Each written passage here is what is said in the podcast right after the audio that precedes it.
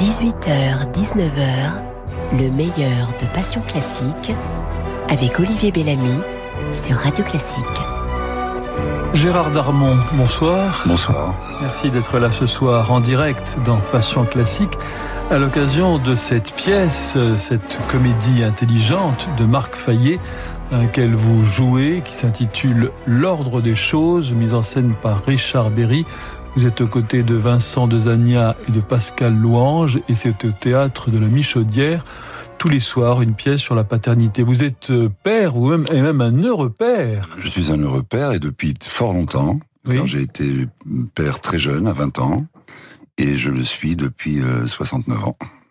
Et la musique dans votre vie? Je crois, je crois que c'est assez important. Ah bah, la musique a une place euh, essentielle. J'en ai, si vous voulez, sur le listing des choses essentielles de ma vie et dont je ne peux absolument pas me passer. Il y a d'abord l'oxygène, l'air pour respirer, puis tout de suite après vient la musique. Alors, je vous ai écrit une petite lettre. Est-ce que vous... C'est gentil. Est-ce que vous voulez bien que je vous la lise? Avec grand plaisir, je vais baisser les yeux pour ne pas vous gêner. Cher, vous êtes très délicat, en fait. J'essaie. Non, mais c'est vrai. Vous avez vu la manière dont euh, vous avez vu partir Géry prêt à lui ouvrir la porte. Oui. Êtes un garçon extrêmement délicat. Merci de l'avoir remarqué. Cher Gérard Darmon, avec votre voix, vous auriez pu chanter à l'opéra. Mhm. Le destin en a décidé autrement. Vous avez bien chanté, mais à l'Olympia. C'est ainsi. Euh, vous êtes appelé Gérard à cause de Gérard Philippe, un mhm. nom prédestiné, un prénom très à la mode, prédestiné pour la gloire, pour les planches du théâtre. Alors aujourd'hui, les choses ont un peu changé. Les Gérards de l'année récompensent les pires programmes à la télévision. Ainsi va le monde. Euh, au cinéma, vous vous êtes déployé lentement, Gérard Darmon. Euh, et puis un jour, vous êtes devenu une tête d'affiche. Il aura fallu il aura suffi d'un rôle dans La Cité de la Peur, sur fond de Norma de Bellini, encore l'opéra, et d'une carioca aux côtés d'Alain Chabat pour que tout change. Non, la preuve que tout n'était pas mieux avant. Désormais, quand on a besoin d'un mâle alpha, pas forcément bêta, vous êtes en tête de liste. Vous avez pris la suite des Michel Constantin, des Lino Ventura, des Marcel Bozufi, le genre de type qu'il ne vaut mieux pas asticoter de trop près le contraire de ce que je suis en train de faire actuellement. c'est Vous voyez que rien ne se passe. c'est vrai, je prends des risques. C'est vrai qu'on vous imagine mal dans un rôle de garçon fragile, écrivant des poèmes, buvant du thé vert et mangeant des graines de chia en écoutant de l'opéra. À propos, le monde de l'opéra ne vous dit pas merci depuis que vous avez joué le rôle de Donassis, hein, celui qui nous a volé la calasse et qui l'a fait tant souffrir. Et pourtant, vous avez un point commun avec un grand compositeur d'opéra. Vous êtes né un 29 février, comme un certain Rossini. Je ne sais pas si vous le saviez. Je ne le savais pas.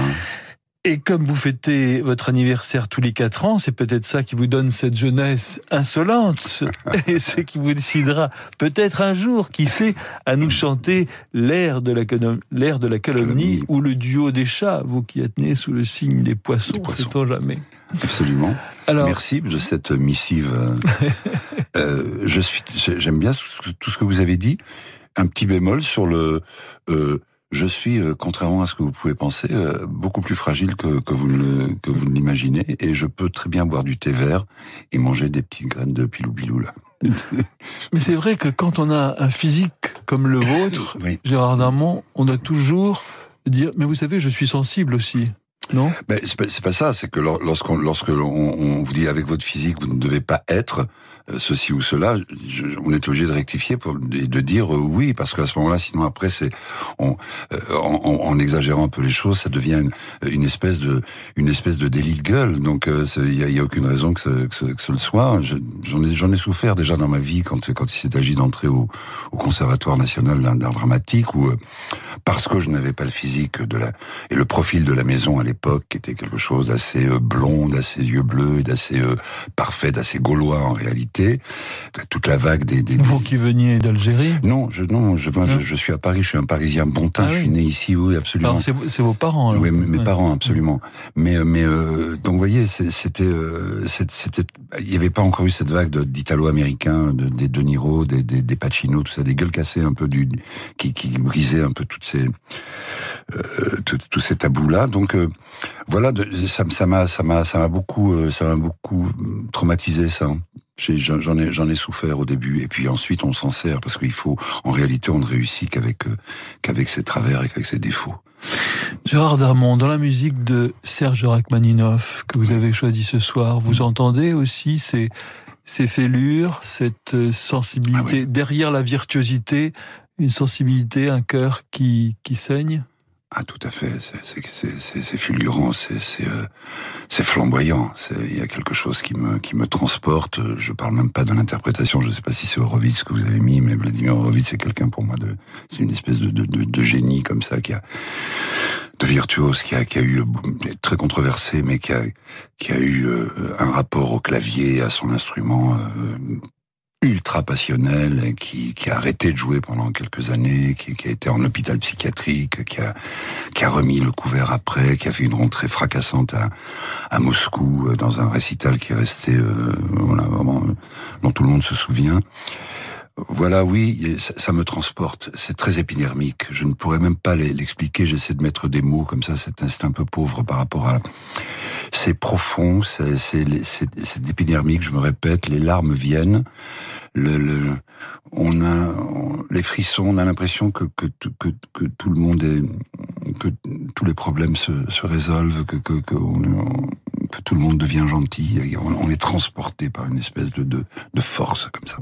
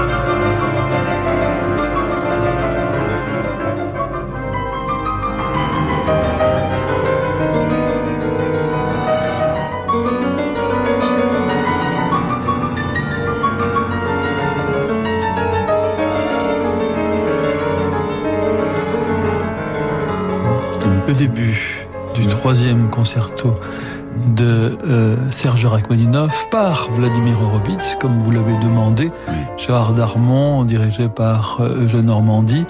J'ai l'impression que vous avez un, un, penchant, un goût particulier pour les personnalités euh, controversées. Euh, vous disiez à, à, micro fermé que vous préfériez Robinstein, que vous préfériez Horowitz à Rubinstein. Rubinstein, tout le monde l'aimait. Oui. C'était le, le, prince, surtout à, oui. à, Paris, les Français l'adoraient, mais voilà. partout. Horowitz, il divisait toujours. Oui. C'est ce qui me séduit, non pas parce que, pas comme ça, par, euh, par pure envie d'être original. Euh, simplement, je pense qu'Horowitz a, a, peut-être probablement, euh, pas plus, mais autrement réfléchi à son, à son instrument et à ce dépassement de lui qu'il s'est peut-être un peu moins, moins embourgeoisé que, que, que, que Rubinstein. Et qu'au final, ça fait un peu la différence à mes yeux. Est, je, je, reconnais Rubinstein un talent énorme, c'est pas, pas le problème. Mais euh, voilà, j'aime cette, cette, cette recherche, cette, cette perdition, ce, ce, ce besoin de, ce doute en réalité. On en a besoin. Oui, parce que Rubinstein, c'était un peu un, un prince. Oui, mais... comme Karajan, comme ouais, tout oui. ça. Et c'est pour ça que je suis pas fan non plus de ça. Alors Horowitz, comme Maria Callas, comme d'autres, voilà. il y a quelque chose de son. Il y a, il y a, oui. le diable qui est, qui, oui. est, qui, est, qui est, derrière. Parce, parce, parce qu'il y a Dieu surtout devant. Il y a le bon Dieu devant. Ils ont la main de Dieu, ils ont la grâce. Donc euh, le diable n'est pas très loin, ça rôde. mais mais euh, oui, je suis je, je suis d'accord. Oui. Et, et, sur une scène de théâtre, mmh. Gérard Darmon, est-ce qu'on est aussi entre le, le, le, diable et le bon Dieu, pour euh, citer une pièce Peut-être. Peut-être. Vous savez, euh, moi, je ne m'occupe que du bon Dieu.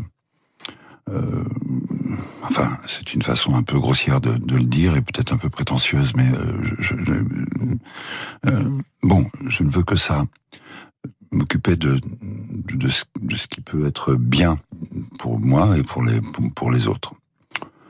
Donc, quand on est en phase avec, quand, quand on est dans cette situation anormale d'être euh, sur scène et en lumière devant des gens qui sont assis dans le noir pour vous regarder, qui ont payé leur place, euh, pour vous voir euh, in vivo, comme, on dit, il euh, y, y, a quelque chose d'assez troublant dans, cette démarche. On se dit pourquoi, pourquoi je suis là? Qu'est-ce que je fais là? Pourquoi moi? Il y, a une espèce de trouble comme ça qui se... Personne nous y oblige, hein, on n'y va pas avec un revolver sur la tempe. Mais... Euh... Mais c'est toujours pareil, c'est le, le, dépassement de, de, soi, c'est euh, pour repousser les limites, c'est euh, rechercher le doute. Encore une fois, ce que je voulais vous dire sur le doute, c'est qu'il ne faut pas qu'il qu'il devienne majoritaire. Si le doute est majoritaire, si c'est 51-49, c'est mauvais pour le doute. Il faut que ce soit le contraire. J'ai l'impression, à vous entendre, Gérard Darmon, que lorsque le public vient vous voir, vous avez envie de leur offrir quelque chose, pas seulement euh, un beau spectacle, mais quelque chose de plus, quelque chose de qui serait de l'ordre de qui serait de l'ordre de l'humain euh, pour les changer un peu, les, émouvoir, le, faire rire, mais faire en sorte que euh, ce soit pas comme un programme à la télévision, aller aussitôt vu, aussitôt oublié. Ah oui, oui, probablement. Écoutez, moi je sais pas, j'essaie je, je, de ne pas euh, trop euh, intellectualiser tout ça. J'y vais avec euh, avec ma conscience, avec mon âme, avec mes moyens, avec mon honnêteté, ma probité intellectuelle, avec euh, mon envie de bien faire, avec euh, l'envie de satisfaire les gens qui sont là, l'envie d'être le plus possible dans le personnage que j'interprète.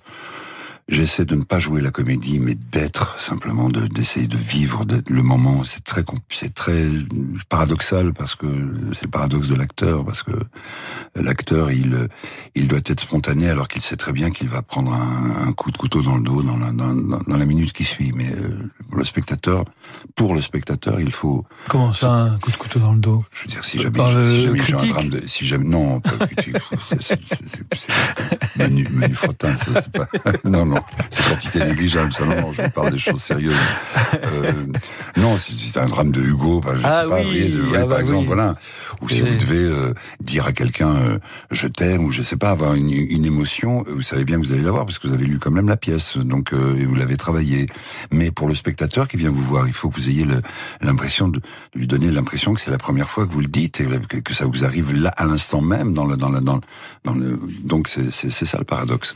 Dans l'ordre des choses qui se joue au théâtre de la Michaudière, euh, où vous êtes euh, Gérard Darmon, euh, vous, vous êtes un père. Il se trouve qu'il est stérile, il est Oui. marié, Mm. et arrive un jour un garçon qui dit ben voilà, on a le même ADN, euh, vous êtes mon père. Oui. Donc voilà, la pièce commence comme ça. Mais ça nous fait beaucoup réfléchir sur qu'est-ce que c'est qu'être père. Alors, sans dire trop de choses sur la pièce, pour vous, qu'est-ce que c'est qu'être un père? Euh, je pense, euh, je crois profondément que euh, être un père, ça se, ça se, ça se mérite. Qu'on prend, je l'ai dit à, à plus- à plusieurs reprises, euh, parce qu'on me pose de temps en temps cette question. euh, il faut prendre sa place de père parce que elle n'est pas acquise. C'est, la mère, il y a aucun problème. C'est, inné, c'est l'instinct, c'est, l'animal, c'est la matière, c'est du divin. Le père, euh, il faut, faut, faut prendre sa place. D'abord, il faut être assez humble. Quand je dis assez humble, c'est-à-dire qu'il faut accepter d'être numéro deux, déjà. Et puis avoir une, une, une attention, hein, une acuité, euh, être dans le quotidien de son enfant, euh, le, le renifler, le respirer, se présenter à lui et lui donner envie de, de, de, de venir vers vous. Euh, c'est ça, c'est comme ça. Moi, j'ai des enfants, c'est à mes enfants qu'il faudrait le demander euh, quel, quel- quel genre de père euh, je suis. Mais c'est ce que je pense profondément. Je pense que, la- la- pour répondre plus précisément et con- concis- concisément à, la- à votre question, je, je, je crois que la place de père se, se mérite. Il faut aller Et que pensez-vous de cette réplique admirable que dit Rému dans, euh, je sais plus si c'est Marius dans César. Marius ou Fanny, il dit un père, c'est celui qui aime, et c'est César qui répond ça à Marius. C'est pas forcément celui qui donne la vie. C'est pas si loin de ce que vous venez Oui, de c'est celui qui aime, de dire. absolu- absolument. ouais, c'est tout, c'est tout à fait ça. Le père, c'est celui qui aime. Bien sûr. Bah oui, ça, ça, vous voyez, en trois, en trois mots, Ouais. ça résumait toute ma, la logorée euh, que je viens de, Ah, de vous infliger. C'est Voilà. les auteurs. Oui.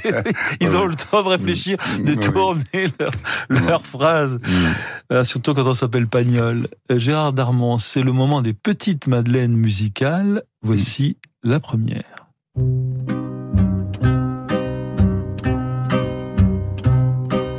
Les gens qui voient de travers pensent que les bancs verts qu'on voit sur les trottoirs sont faits pour les impotents ou les ventripotents.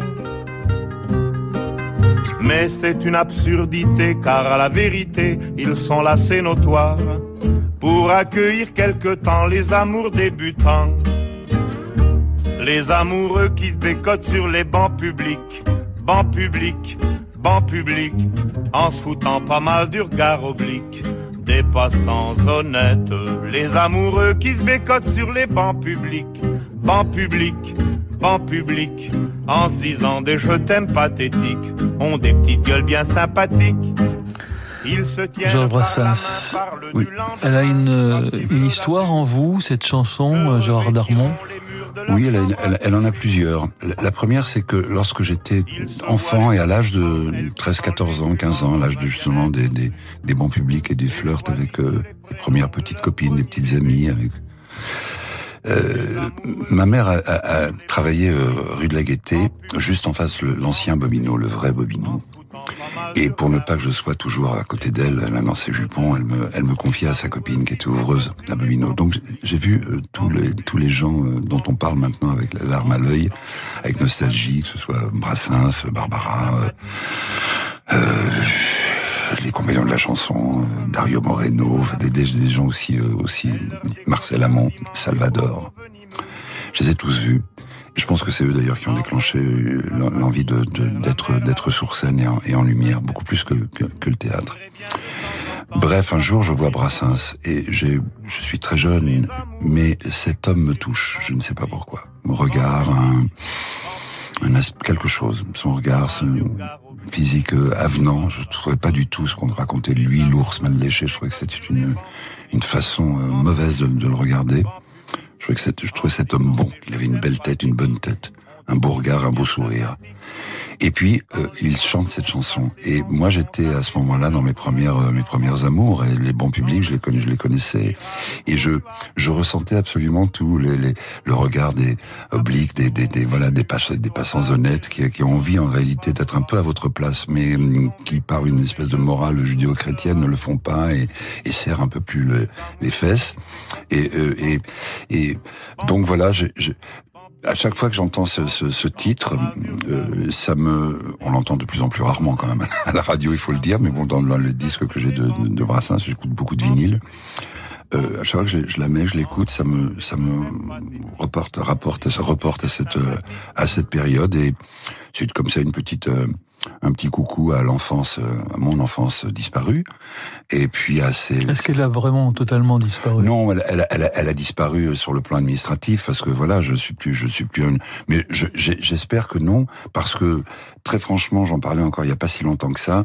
Les idéaux de jeunesse que que, que, que j'avais, de, de, de, de, de force comme ça, d'envie, de, de, non, non, sont là, sont les mêmes. Et je, je, je n'en ai pas, euh, j'ai pas bifurqué. Et vous rêviez de quoi?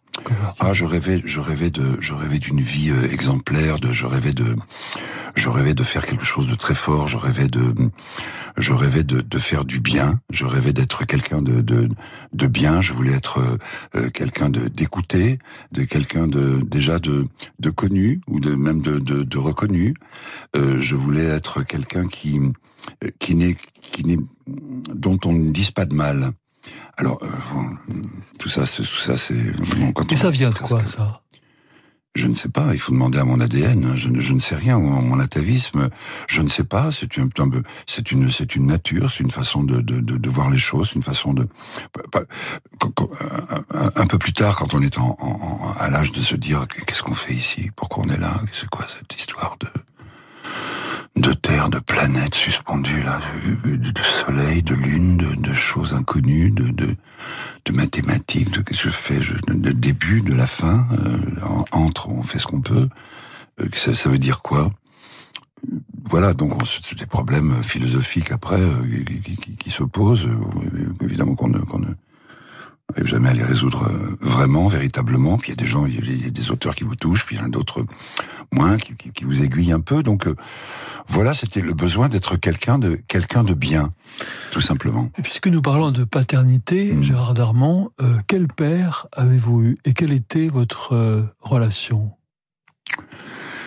C'est une très bonne question pour parler comme les hommes politiques. Euh, et je ne prends pas le temps de réfléchir pendant que vous me, vous me posez la question et en vous disant ça.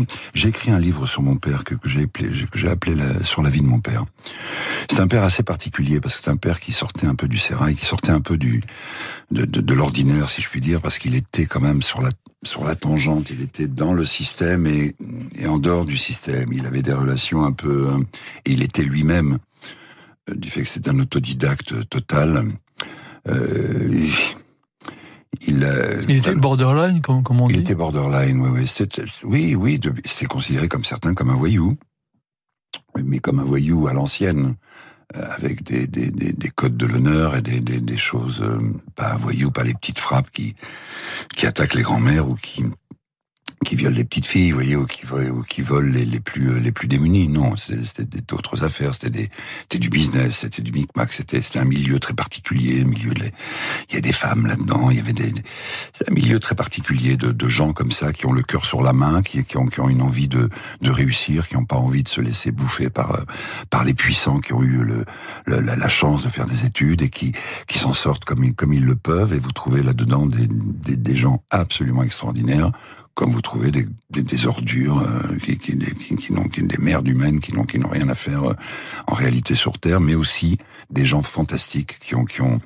qui ont une dimension euh, phénoménale et qui voilà qui, qui s'opposent à, à, à ceux justement qui ont qui ont été programmés, qui ont fait de, de gros grosses études, euh, ce dont je dis qu'ils qu'ils savent tout et, et, et rien d'autre. Donc c'est ça aussi, être entre, oui. être entre le diable, et, être entre le bien oui, et le mal. Absolument. Vous avez toujours senti qu'il y a ce toujours fil, ressenti. Ce fil Oui. qui est là, et Oui, qu'on est entre les deux et qu'on peut tomber d'un. Absolument, absolument. Et je le dis très souvent. moi, lorsque j'étais lorsque j'étais enfant et que mon père me présentait ses potes, euh, c'était jamais euh, Christian, euh, Jacques, Jean, etc. C'était euh, Dédé la Peugeot, Roger la tomate, Ficelle, N'a qu'un œil, taxi, des, des choses comme ça. Donc, je trouvais ça tout à fait normal. Hein. Je, je voyais des anciens boxeurs, des, des cafés, des petits rades un peu à Montrouge, un peu comme ça, tenus par des anciens boxeurs qui avaient été champions du monde, champions d'Europe, champions de France. Enfin, des- il y a une, une espèce de, de milieu comme ça qui était le cœur sur la main, euh, une parole c'est une parole, une poignée de main c'est une poignée de main. On n'a pas besoin de, de, de contrats, on a besoin de comme ça. Mais il faut pas, il faut pas faillir. Et euh, j'aime bien cette, cette façon de vivre aussi. Gérard Darmon, voici votre deuxième petite Madeleine musicale. Penny Lane, there is a barber showing photographs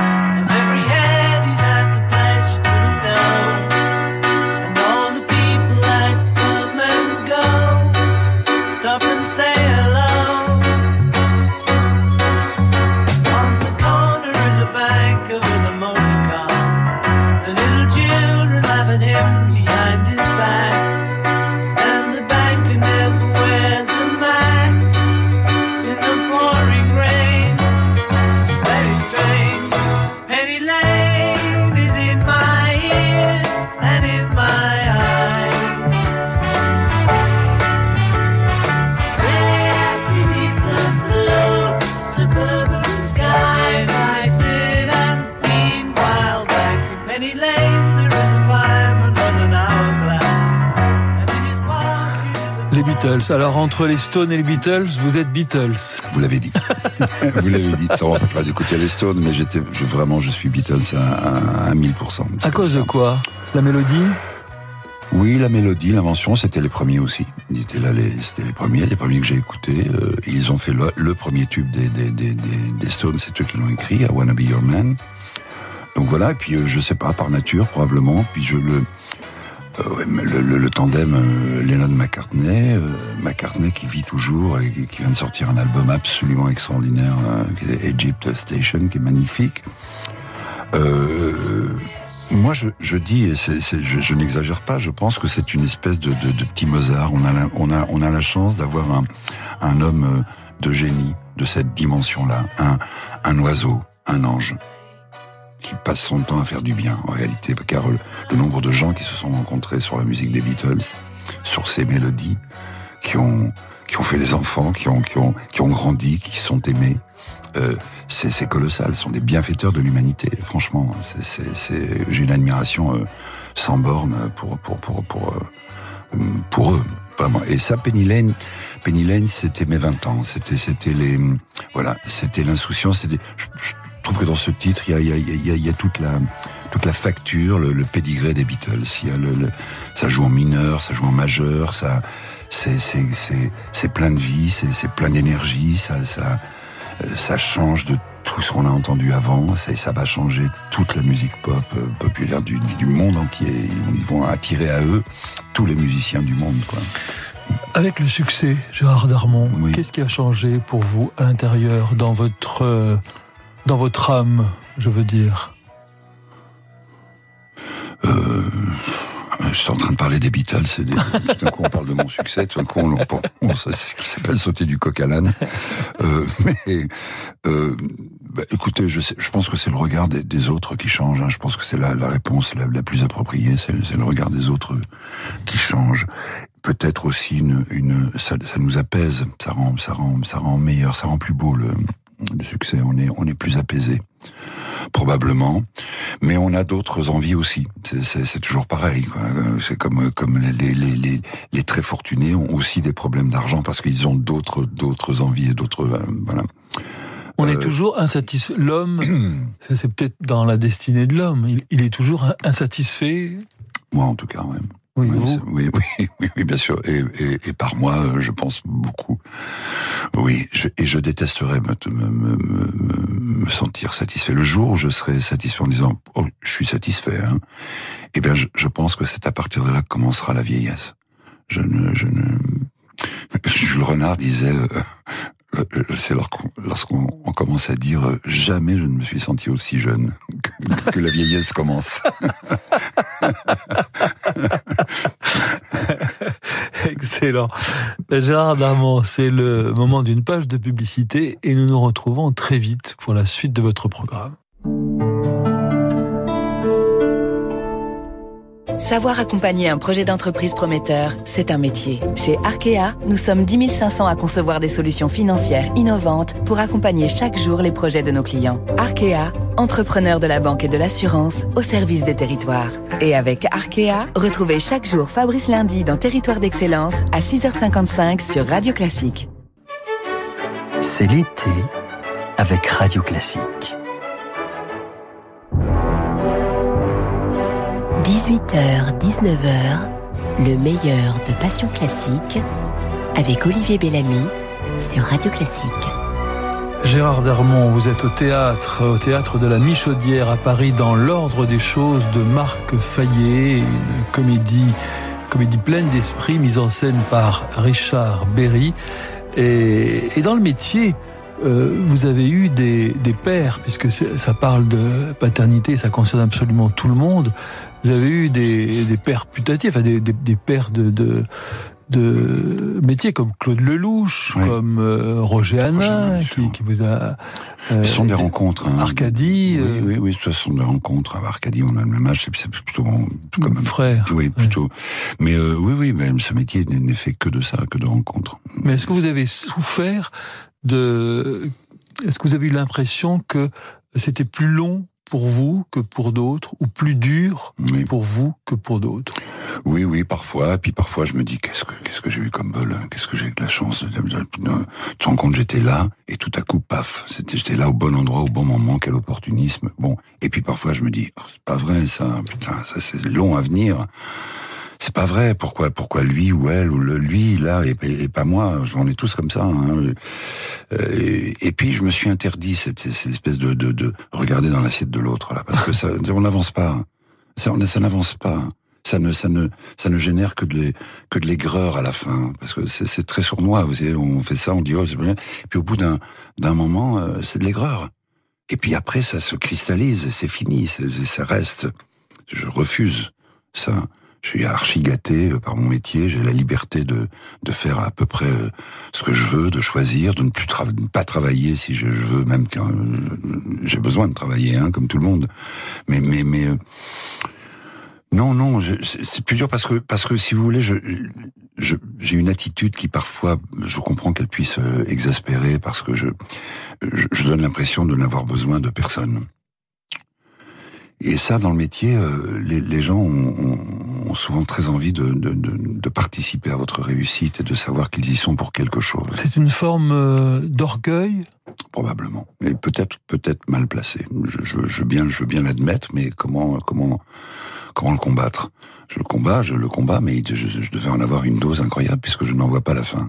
Donc euh, voilà. Et- mais parfois l'orgueil, c'est bien aussi d'en avoir. Hein, quand quand il est, quand il est, euh, vous voyez, quand quand il faut, c'est- très bien. Peut-être mal placé ou une fierté, je, je ne sais pas. euh, Bon, Donc en tout cas, le talent... son défaut ou toujours il, Ouais. il revient, dit la Ouais. C'est ça. Le talent n'est pas la seule manière de de Ah d'être engagé. Hélas non. Hélas non, je m'en suis, j'ai mis beaucoup de temps à m'en. Et ça par, par, par orgueil aussi, je me disais, mais euh, ils savent qui je suis, j'ai déjà Ouais. fait ça, ça, ci et ça et ça, ça va, s'ils en ont besoin, ils m'appelleront.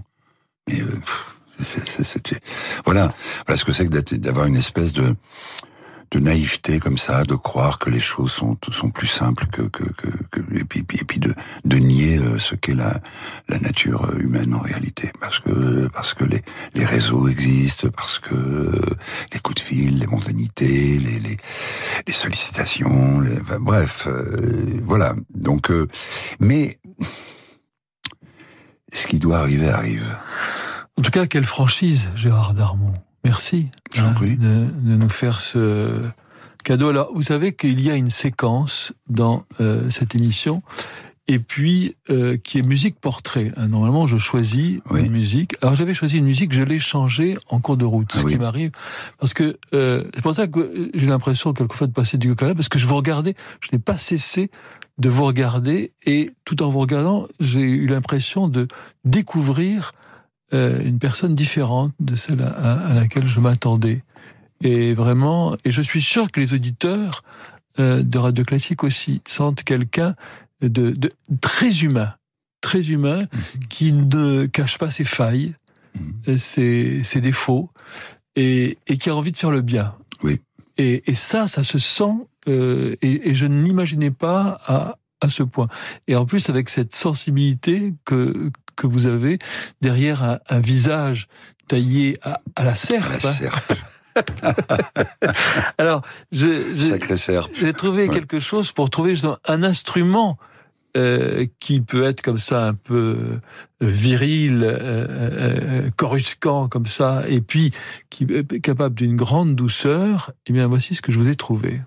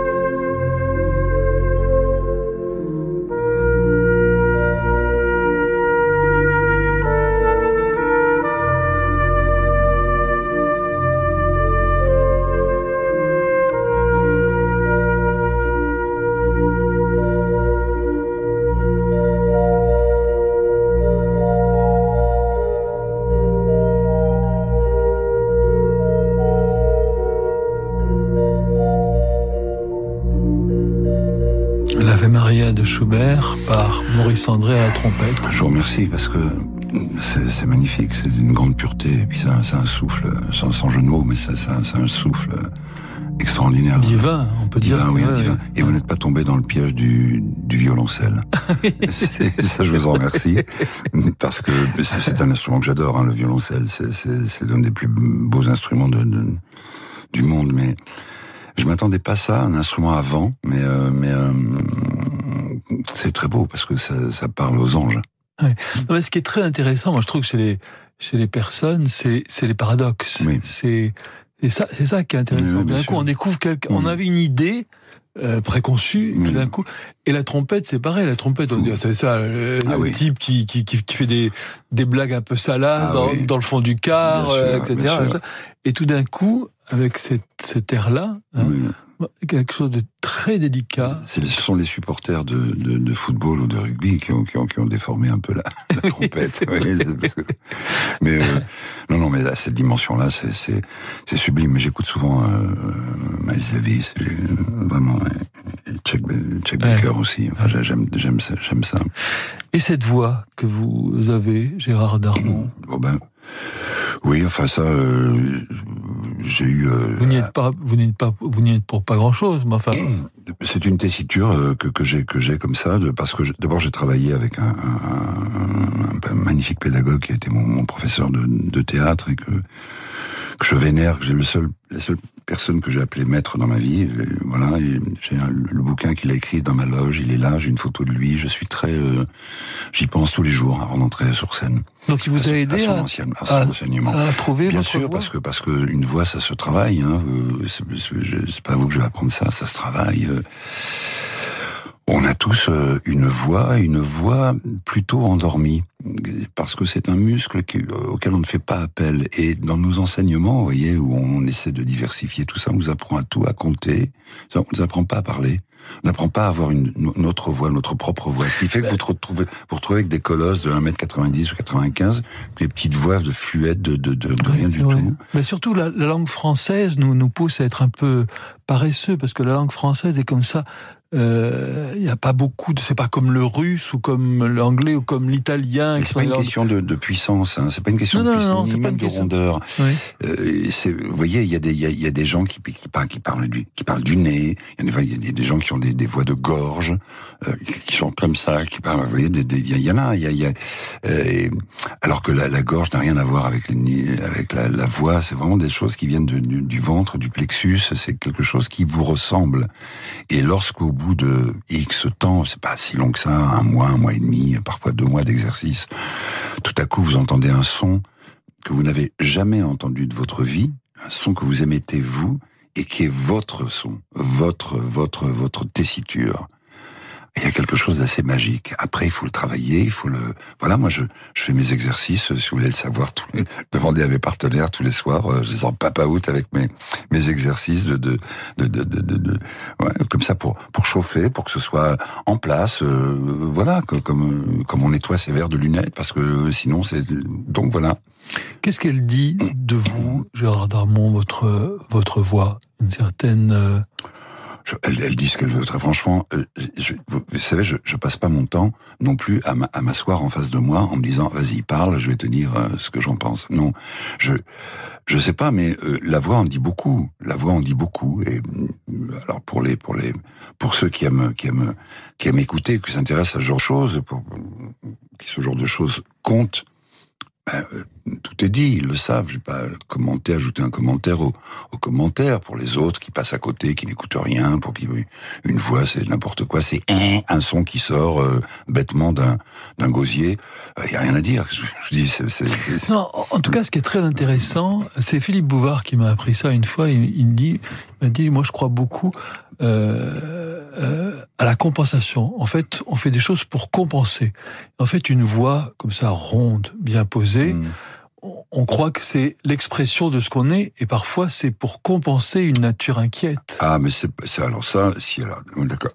Si on prend ce, ce chemin, cet itinéraire bis, euh, peut-être, peut-être. En tout cas, c'est comme ça. Il m'arrive aussi d'avoir des, des voix aiguës. hein. Je suis pas toujours une espèce de, de rondeur un peu mielleuse comme ça qui fait que badaboum, badaboum, tout, tout tombe autour de moi. Non, non, il m'arrive aussi d'avoir une voix d'idiot, de crétin qui, qui voilà, ça, ça, ça m'arrive. Mais si vous voulez, je pardon de, de cette immodestie, mais j'ai- tellement entendu euh, parler de ma voix en disant que si, que là, que là, que, que je n'y prête plus attention et j'essaie surtout de préserver, de la préserver sans, sans penser à, à rien d'autre. Voilà. Je ne veux pas la, la perdre parce que l'âge avançant, euh, parfois, les, les- surtout quand on chante, bon, les, les voix se, se transforment. Il paraît qu'elles qu'elles qu'elles baissent. Donc, euh, vous vous rendez compte où je vais arriver C'est- terrible. Vous allez finir par trouver du pétrole. hein. Peut-être, peut-être. J'aimerais bien euh, pour mes générations futures. Gérard Darmon euh, et la voix de Beethoven, celle que vous entendez dans sa septième symphonie et particulièrement dans son allegretto. Je vous parlais tout à l'heure de, de mon professeur, euh, il s'appelait Bernard Bimon. Il nous amenait de temps en temps, euh, comme ça, en Bretagne, pour faire des séminaires, et on- il nous amenait dans des clairières. Et un jour, il nous amenait dans une clairière comme ça, il faisait très beau, avec l'air un peu salé comme ça, marin. Et on s'est tous allongés, on était une quinzaine, vingtaine dans la classe. Et puis, il a posé sur le, sur le phono ça.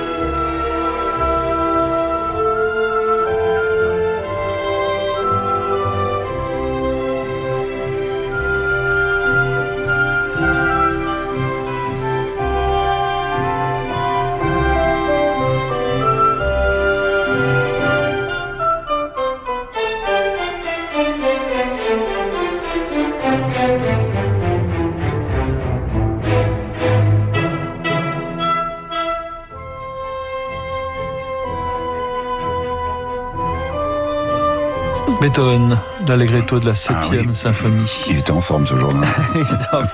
Une bonne raison d'aller voir l'ordre des choses au théâtre de la Michaudière, Gérard Darmon? Spectacle drôle et intelligent à la fois. Et le sens, ah, pardon, Oui, pour mes questions sans aucune transition, quel est le sens de la vie pour vous, Gérard Darmon Oh Vous qui avez 70 ans mais maintenant quelle question, oui, oui, oui, bien hein, sûr. Donc vous avez une certaine Euh, sagesse. Oui, enfin, oui, Une expérience à me à transmettre. Je, ne reviens pas quand on me dit que quand j'entends mon âge, je n'en reviens pas. Mais bon, il faut, faut s'y faire. Non, qu'est-ce que vous voulez? Je, je sais pas. La, la, la vie n'a n'a- pas de sens. euh, Ça n'a pas de sens. C'est la vie, c'est unique. Alors on peut dire que la vie, c'est un, sens unique. Je sais. Voilà. Ben voilà, voilà. C'est un mot, un bravo. mot. Merci Gérard Darmon. Hein. Merci. Merci à vous. C'est très agréable de, de parler comme ça une heure avec vous. Merci d'être venu ce soir en direct dans Passion Classique. Merci à tous les auditeurs aussi pour votre fidélité. Merci à notre réalisateur Yann Lovray. Vous pouvez réécouter cette émission sur notre site internet radioclassique.fr. Je rappelle le titre de la pièce dans laquelle joue Gérard Darmon, c'est L'ordre des choses, une scène par Richard Berry au théâtre de la Michaudière. Retrouvez-nous également sur notre page Facebook Passion Classique. Je vous donne rendez-vous demain à 18h pour un moment exceptionnel avec Philippe Lançon, l'auteur du Lambeau, à l'occasion d'une journée spéciale aux Invalides. Bonne soirée sur Radio Classique.